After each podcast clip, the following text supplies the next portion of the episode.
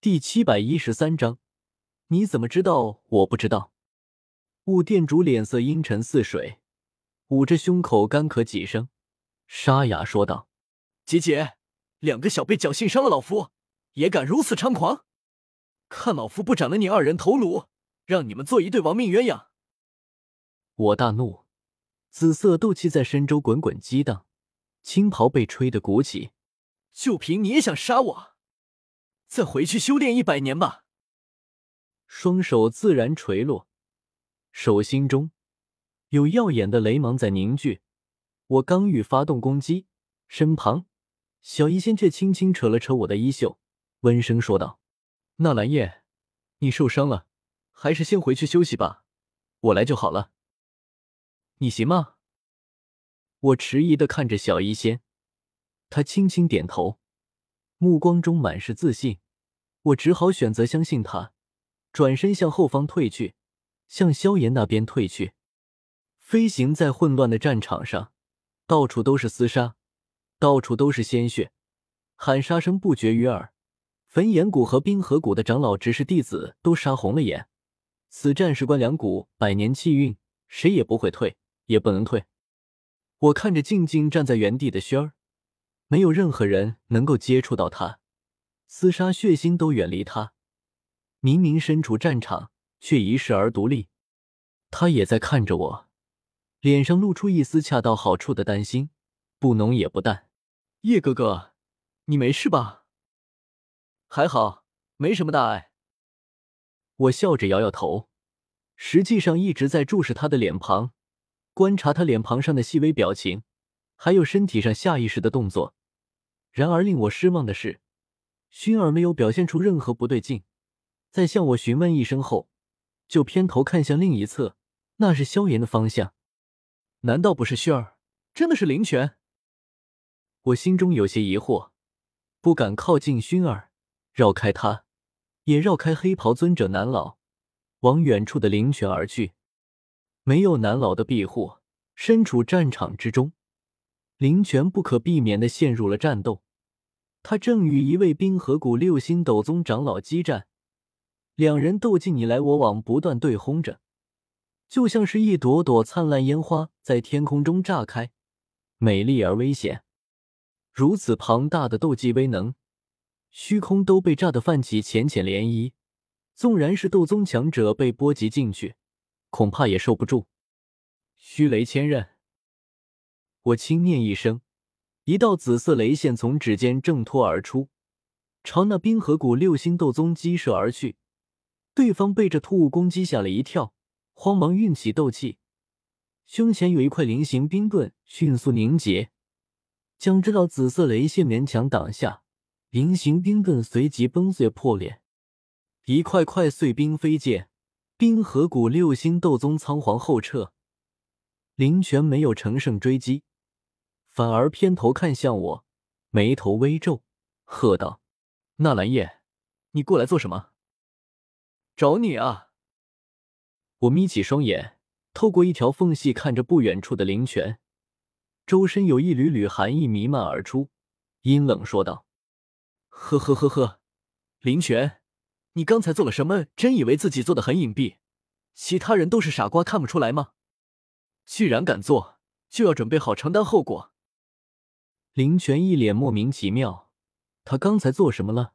他一直在和那个冰河谷斗宗激斗，哪里做什么事情了？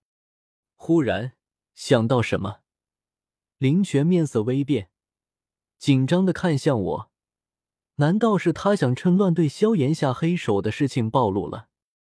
可不对啊，萧炎那边有小姐一直守着，他根本没有动手。这件事情他也没有告诉别人。都是自己在心里想着，我怎么可能知道？难道他会读心术？林泉忍不住后退一步，目光警惕的看向我。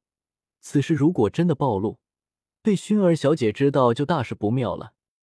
一缕杀气从林泉体内泄露而出，我头顶缓缓冒出一个问号。这林泉看着不像啊，表情太多了。先是一脸懵逼，之后才是恍然大悟，接着紧张，最后起了杀人灭口的想法。如果之前真是他对我动手，不至于有这么多表情，直接跳到最后一步就是了。不过他这反应也有趣，分明是在盘算什么对我不利之事，被我阴差阳错下给炸了出来。所以真的是薛儿动的手，我心中阴沉下来。和灵泉比起来，薛儿的难度瞬间提高了好几个台阶。无论身份地位、修为天赋，还是能够调动的资源，薰儿都能甩灵泉十八层地狱。我如今根本不是薰儿的对手，势单力薄。薰儿只要一句话就能杀了我，所以他能对我下手，我却不能反抗，甚至都不能让他知道我已经知道是他在暗中对我下手。熏儿需要在暗中对我下手，说明他有所顾忌。要是让他知道我已经知道是他在对我下暗手，他就不会再有什么顾忌，一定会调动古族力量全力扑杀我。到时候恐怕连天火尊者都无法保住我，反而会被我连累。我抬头看向远处对我产生杀意，正琢磨着怎么将我杀人灭口的灵泉，暗暗觉得好笑。既然你这么喜欢轩儿，现在就让你给薰儿做一回背锅侠好了，林泉。刚才的事情我记住了，你既然敢做，我就绝不会忘记，来日定有厚报奉上。恶狠狠说完，我甩袖离去。林泉持续懵逼中，完全听不懂我在说什么。他是想对萧炎下黑手，可他还什么都没开始做呢，到底是哪里露馅了？薰儿从我逃出黑色雾气后，就一直在默默关注我，心中对五店主有些不满。七星斗宗竟然对付不了两个五星斗宗，魂殿果然都是一群废物。此刻的赤火山脉内喊杀声一片，各种杂乱的声音混杂在一起，距离一远完全听不清远处在说什么，只能听到一片杂音。可熏儿五官极为灵敏，隔着一小段战场却是清晰听见了我和林泉的话。此刻看着飞离的我的背影。绝美的白皙脸庞上露出一抹若有所思，这是怀疑上了林泉。